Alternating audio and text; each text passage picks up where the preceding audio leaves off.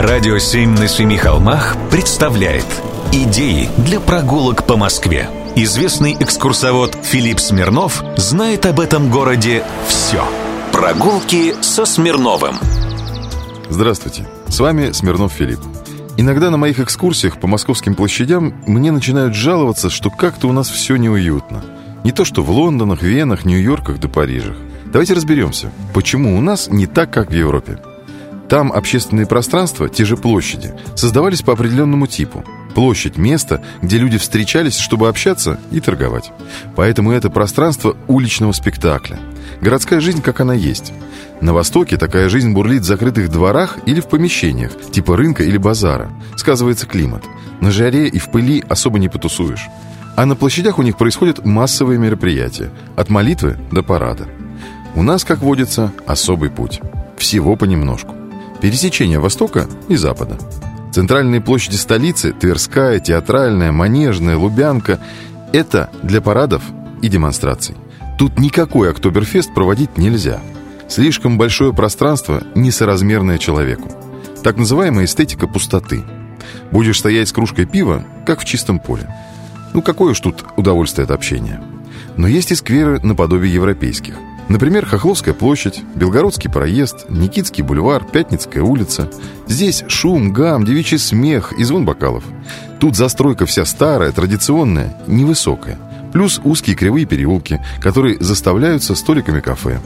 Ну и базары у нас тоже есть. Те же новомодные рынки – Усачевский, Даниловский, Центральный и так далее. Тут хинкали спорят с суши, жены с мужьями, а хипстеры – с болельщиками – так что город наш, при всех прочих, сочетает в себе разную эстетику. И переделывать одно в другое решительно бесполезно, как бы ни старались новомодные урбанисты. Кстати, сам я больше всего люблю в Москве площадь с поэтичным названием «Площадь борьбы» с памятником Венедикту Ерофееву. И нравится мне тут то, что никак не могу понять, это западная площадь или все-таки восточная. Сходите, посмотрите.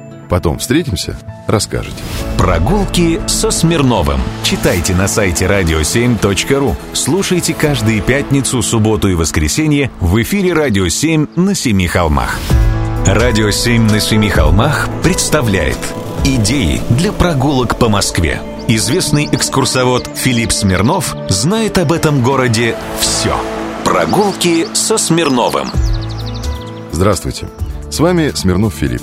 С 15 ноября в столице начали открываться катки.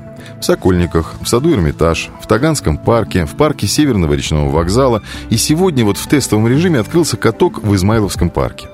Знаете, откуда пришла эта зимняя традиция в столицу? Ну, конечно, Петр I привез это увеселение из Голландии. Говорят даже, ему принадлежало первое усовершенствование. Он решил коньки прикручивать сразу к ботфортам, а не привязывать лезвие к обыкновенной обуви.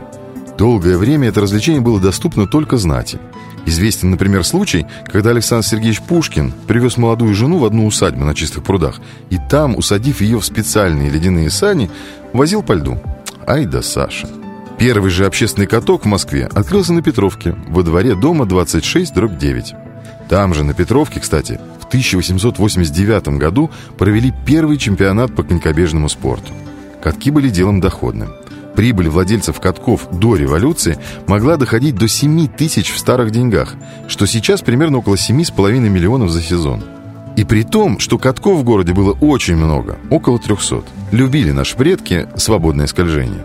Катком славился за осад, на Патриках каталось студенчество, на льду прудов в парке Горького обычно рассекал Федор Шаляпин, а на чистых прудах строили эстраду и устраивали представления.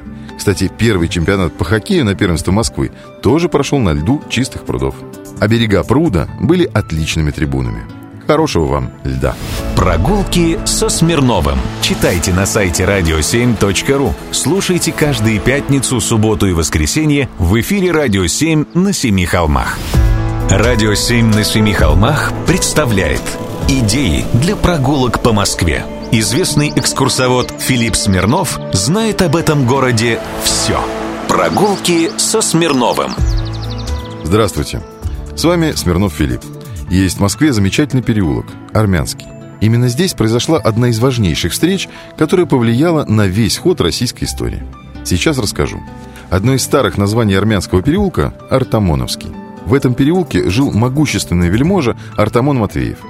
Этот высокородный джентльмен был первым в России, кто начал носить платье на западный манер.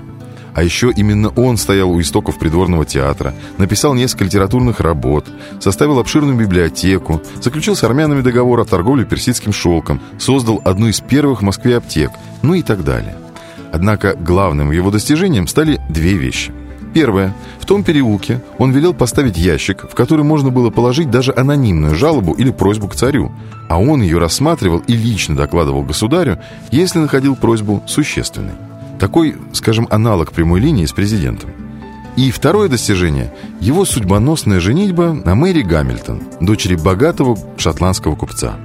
Жила она на западный манер, что для Москвы было совсем в диковинку. Могла, например, появиться в обществе мужчин – устраивала у себя ассамблеи, совместный досуг дам и кавалеров. Именно сюда, по приглашению Артамона Матвеева, на танцы зашел как-то царь Алексей Михайлович Тишайший.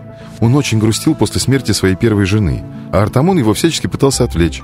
И вот именно тут, на ассамблеях, царя познакомили с Натальей Кирилловной Нарышкиной. Она была воспитанницей Мэри Гамильтон. Далее известная история. После царской свадьбы родился мальчик, назвали Петром. Был он у них первый – Именно воспитанию Натальи Кирилловны мы и обязаны всеми теми преобразованиями на западный манер, которые случились потом. А началось все в армянском переулке. Прогулки со Смирновым. Читайте на сайте radio7.ru. Слушайте каждые пятницу, субботу и воскресенье в эфире «Радио 7» на Семи холмах.